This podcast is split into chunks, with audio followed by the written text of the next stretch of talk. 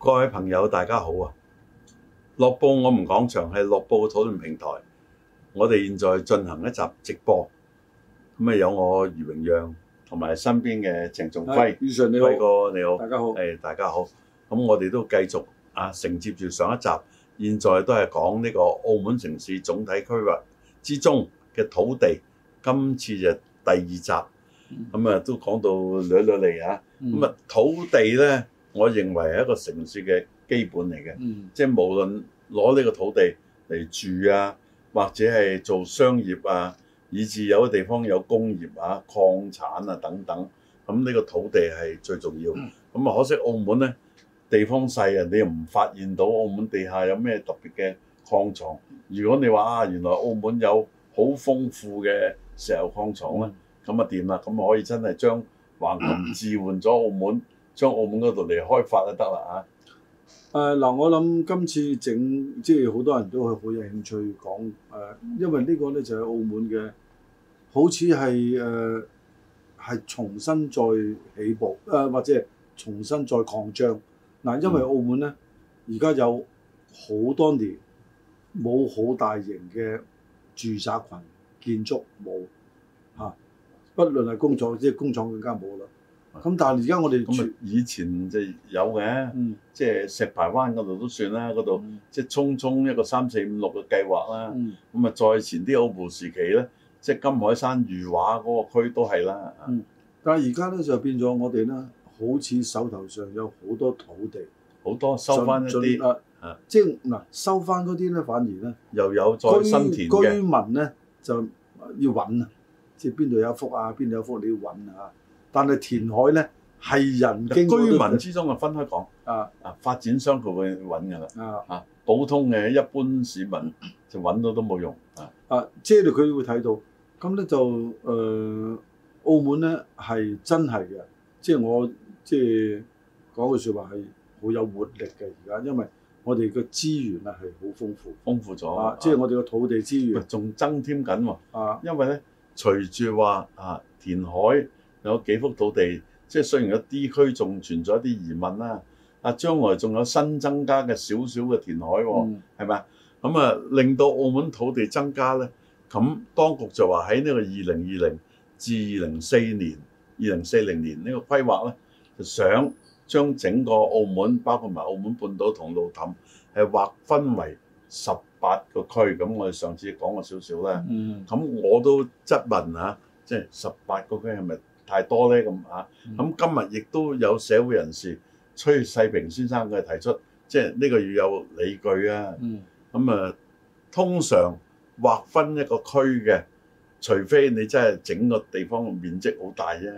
如果唔係，嗱，將來澳門係三十六點八平方公里啊嘛，嗯劃分十八個區，我將佢除一除，三十六當佢三十六，嗯除以十八，兩兩平方公里一個區咯喎。啊嚇、啊似乎嗰個區太過細咯喎，係咪啊？有時喺內地可能一間工廠已經超過呢個數，因為我記得咧，誒、我去過寶礦啊，佢嗰度寶鋼呢講唔係礦嘅，寶鋼佢係十八平方公里，嗯，即係澳門嘅一半啊。啊啊，咁咧嗱，我睇咧澳啊嗱，我我我想講兩個問題。嗯嗯，想講兩個問題。阿宇 Sir，你講開即係個十八區啦，係咁澳門分區咧，誒、我覺得係需要嘅，係係，需要嘅。但係太多，啊嗱，誒、至於點樣分法咧，就幾多個數量咧？咁我哋即係日喺日後，我哋逐漸可以抽絲剝繭，再去大家去探討呢嗱，個。我睇過內地一啲咧，佢唔係話按照個面積，如果按照面積就求其相等就得㗎啦。佢按照第一功能，功能擺喺第一位嘅，第二就係人口。嗯嗱、譬如現在有啲工廠，佢由於高度電子化、機械化，可能廠嘅人好少，但個廠規模好大，整個廠咧幾乎佔咗一個區，嗯但係唔係計人口嘅，係嘛？？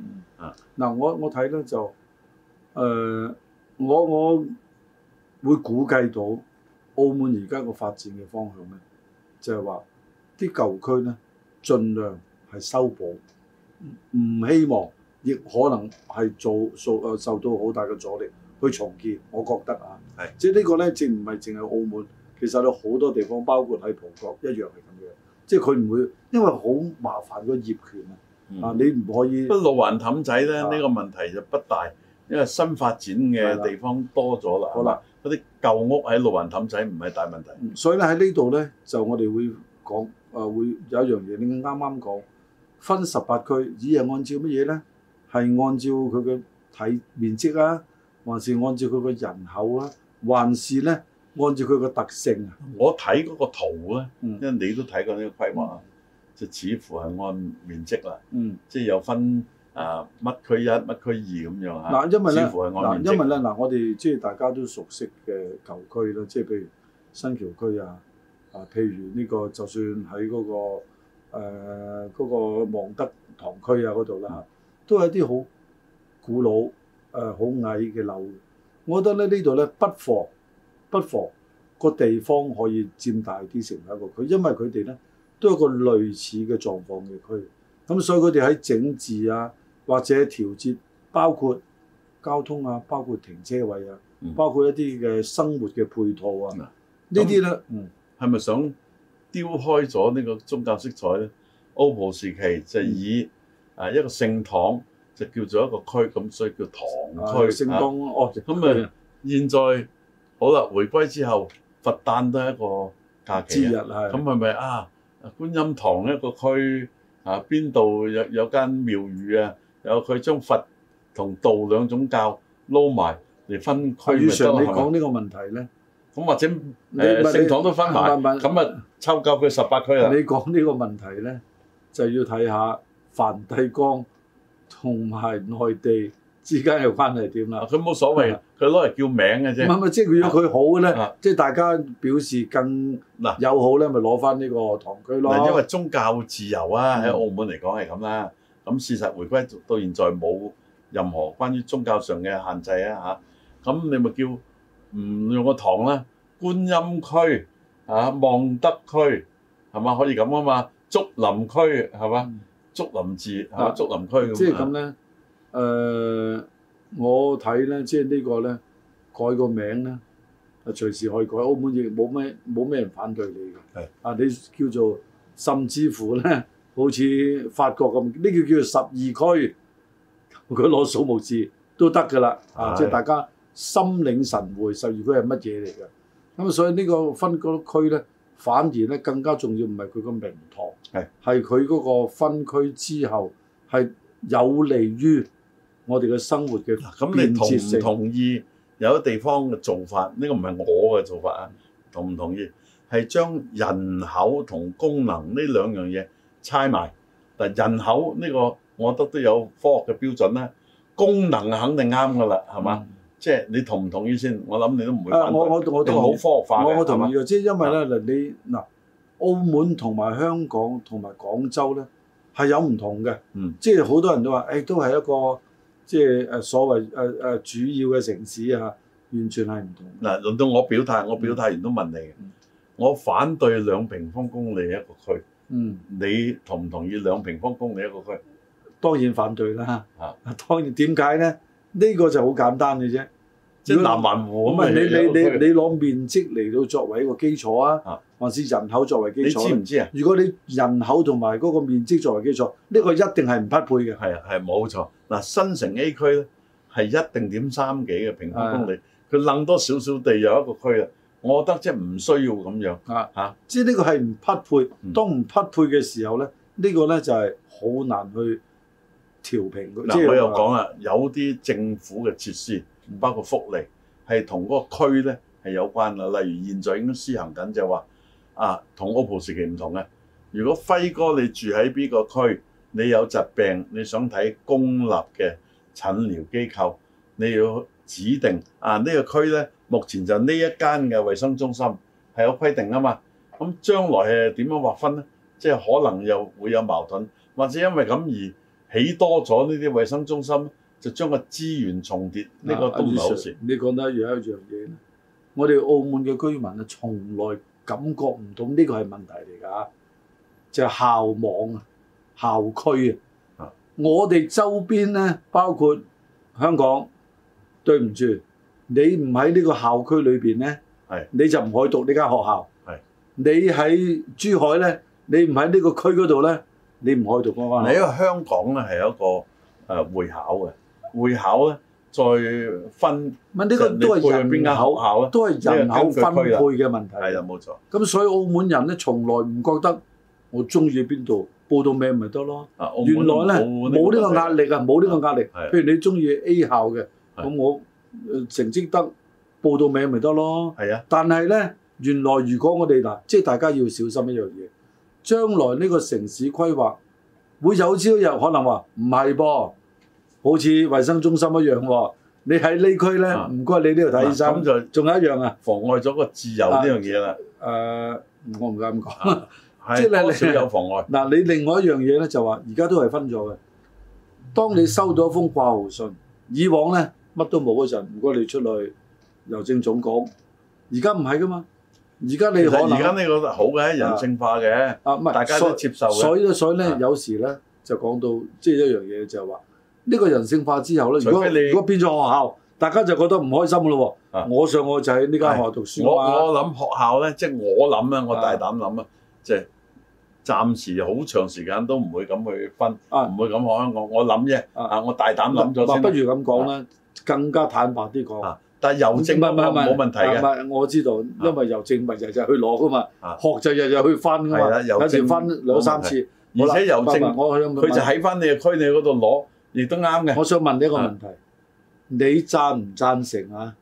即係將來澳門有嗰個校區咧，即啊係我唔贊成嘅。 OK 嗱，啊，我唔呢個好清晰贊啊！成咁細嗱，唔我哋贊咧每成，講一所以我頭先大膽講唔希望啊。啊嗱，我哋即係喺我哋嘅節目裏邊咧，我我哋嘅節目有一樣嘢好啦，我哋真係我哋我講嘢明確啊嘛。 我哋係啊係認為我嘅睇法係咁樣，係就算我錯係，他日我哋會承認。係冇問題啊！即係我哋做馬評家我都話，我我哋咪買哋要貼噶 嘛。如果我哋做馬評家啊，又話一又得，二又得，三三又即得，係二三四都得，用用啦六。七八都可以咁。我係知道，我直情係知道，有好多咧喺好遠嘅地方，澳門遠嘅有限，就喺路環，例如黑沙竹灣嗯咁，都有啲人喺度住㗎。嗯海南花園咪黑沙咯。嗯咁有啲遠嘅地方嘅子弟啊，佢翻我同你嘅母校嗯粵華去讀嗯有嘅。嗯係嘛？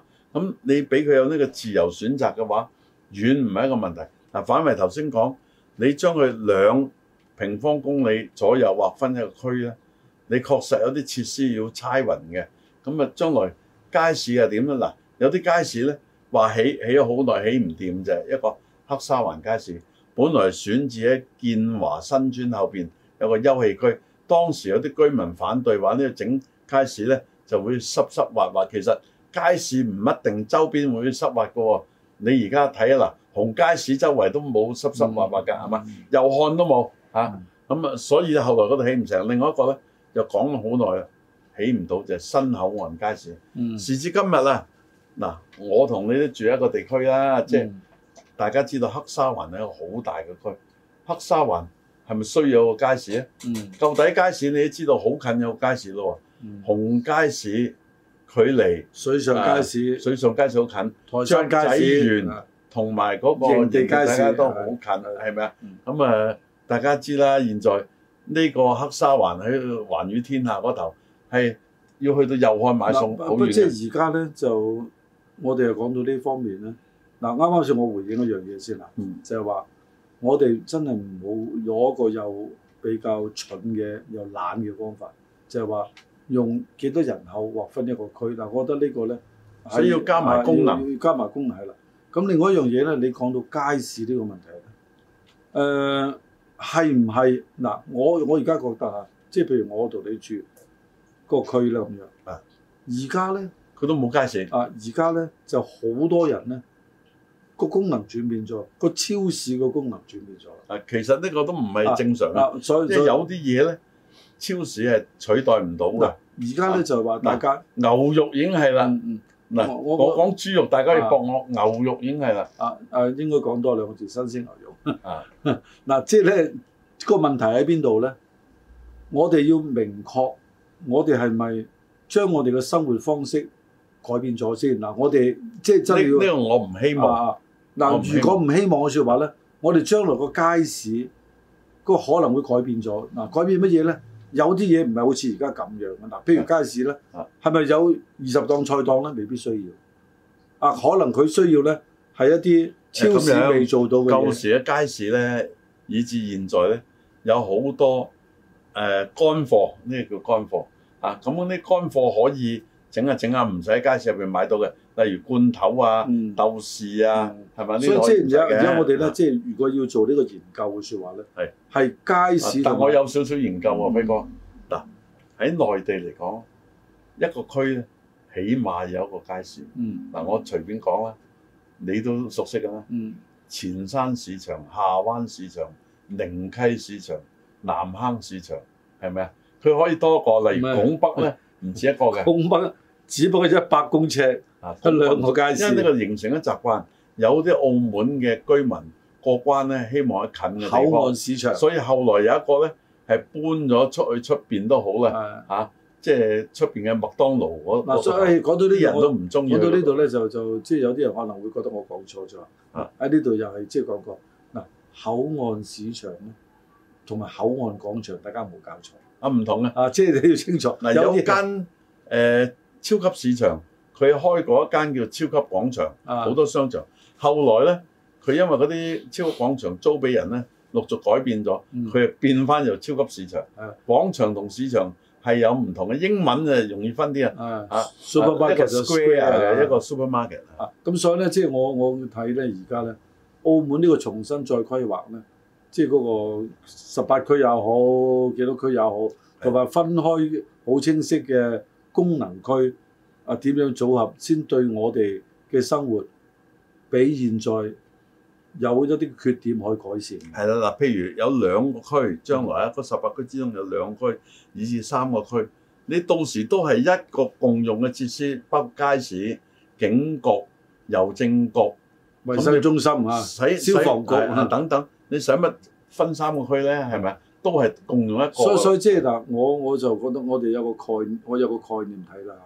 即係譬如咧，有啲嘢咧，嗱，我以東京作為一個我我嘅比喻啦，個地方大咧，啊東京係一個好平嘅地方嗯，佢冇咩高樓大廈，係嚇，即係佢有個好一個即地係勢用我哋嘅講法就平原啦。嗱喺一個好平原嘅地方。咁你去到東京，你坐誒上咗，不論新嘅東京塔或者舊嘅東京塔，你睇晒完，哇！你兩條河流咁行我好嗱，但係咧東京係好密集嘅喎，因為佢有個舊城區，到而家都有個舊。雖然經過美軍轟炸之後咧，佢都係保留翻個舊城區，咁所以佢咧好多嘢都係好係就翻個人口嘅比例做。嗱，我講一樣嘢嗯就係垃圾焚化嘅設施啦。嗯，咁原來咧喺呢度嗱，我哋而家淨係講完，哇！呢、個焚化爐喺邊度啊？問你好煩，因為咧呢、個污染好大。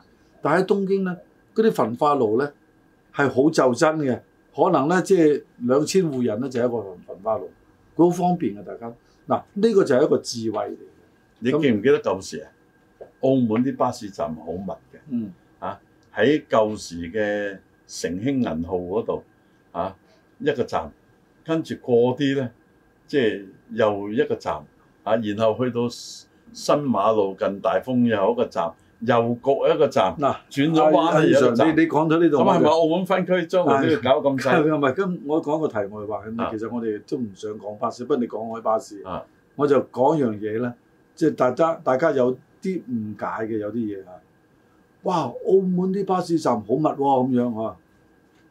但係咧，坐巴士嗰個人咧，未必個個站係佢嘅喎係。即係你上你上嗰部車我啦，明白，你又跨咗兩個站，其實嗰啲站係阻住你係啊，再進去係啊嘅。變咗自己問代咗咯。自己阻自己，但係你又唔落低車喎。係呢啊個站唔係你噶嘛。當佢等車嘅時候，啊佢希望周圍都可以但係你上等車，好緊似嗰小巴架咁，嗰架車唔係唔係你，係咪啊唔係停你個站。上車嘅時候就希望好似小巴咁咯。所以咧喺呢啊個，但係人哋落啊車佢唔想人隨意落車，即係咧呢個咧亦係咧，即係我哋將來整個城市嘅劃分咧係要上，即係呢個一個比喻。 係啦嚇咁我所以話用個巴士站嚟比喻啊，誒、呢、個我諗我都有貢獻嘅，我覺得、以前我最初我係提出將個巴士站咧整疏啲，嗯就減少塞車嘅。嗯，咁一路一路越整就越疏嘅，係啊啱嘅嗯嚇，因為你太密咧，但係新馬路哇隔唔好夠似十火火車車咁啊又有一個站，舊時啊有條件唔啊嗯緊要，舊時得五線巴士啫，一二三四五啫，係嘛？咁好啊，講翻分區啦。咁我覺得兩平方公里一個區左右啦，咁誒唔掂啊！嗱，我仲係用平均嘅喎，三六點八除以十八啊嘛。咁換句説話，有啲區大啲，有啲可能二點五。咁二點五之後，另外一個咪一點五不咯。過咧，有有樣嘢啊，余 Sir，我真係唔明白咧，即係提出十八區嗰個理據喺邊度？係咪貪佢好意頭咧？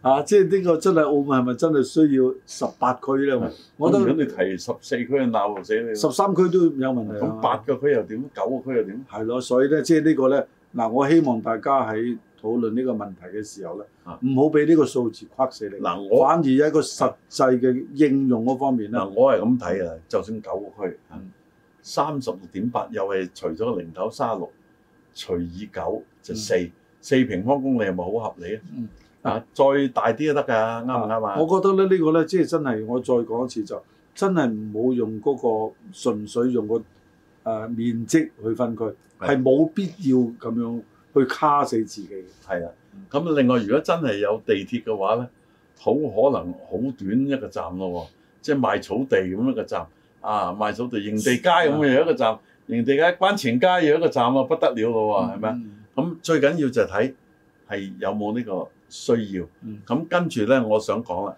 即係係咪十八區你分咗之後呢，跟住所有嗰啲渠務啊，嚇、以至係啲渠其他嘅網設啲施渠啊，網啊，都有分開啊。呢、個誒呢、個唔關佢事啊，即係市政署入邊嗱，可能有呢個中間喎，啊中間兩組人去好啦，嗱、兩組人去呢、個大件事啦。嗯一邊嗰條馬路呢、個就係、呃一區，呢、個二區，咁咪勞民傷財咯。嗯如果區數少，就算有啲係咁啱線，咁或者協調下啊，呢、個唔使，呢、個誒、呃、甲組去得啦，乙組唔使去啦。嗯有事先揾乙組揾一個人去，嗯咪簡單啲。你分成十八區，下下都要出好多人去做啊！嗱，呢啲我講過渠網係嘛，？係公共有關嘅。嗯咁啊，另外電網啦，啊電網咧係電力公司嘅啫，呢、個啊，但係你分咗區嘅時候咧，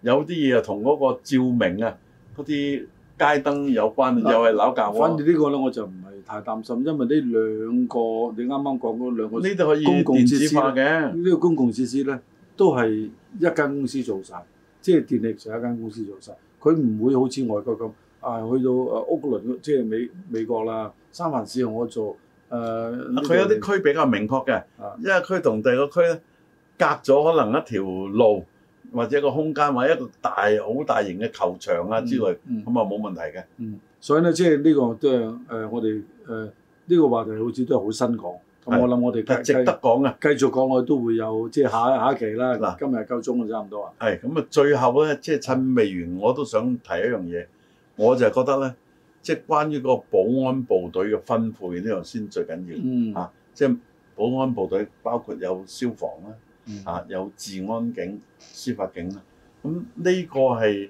有關乎以前做開由一區、二區、三區，咁啊近年咧唔想增加啲區，就整咗警站，你都知道嘅係嘛？所謂包括派出有治安警所站。啊，司警站係嘛？咁第日如果分咁多區，係咪又再將佢分裂開咧？唔係警站咯啊喎，係警區咯啊喎，咁就撈教啲。所以我希望咧，慎重考慮呢個分幾多個區係嘅啊，功余 Sir 能。你就放心啦啊。即係其實呢個問題咧，而家呢個電子警務咧，其實已經係改變咗呢啲分誒警察啊，我我即係話保安系統嘅分區嗰、個嗰、個嗰、個概念㗎啦。因為而家最重要咧係應變快，因為佢睇到嘅嘢已經係睇到，唔係估，唔係話係你去報警啊。但係有啲嘢咧唔分，就默默中咧就變化咗。嗯你唔知有冇留意？嗱，由回歸前至到回歸後，你記唔記得有澳門嘅市政廳？嗯另外有咩？海海島市海係你而家仲聽唔聽到啊？冇啦，一個搞掂晒。啊，默默地啊嘛。嗯嗯咁如果按照頭先十八區，咪有啲嘢又要拆分開，嗯，所以我覺得應合就合，係咪啊？嗯嗯。嗯，多謝輝哥。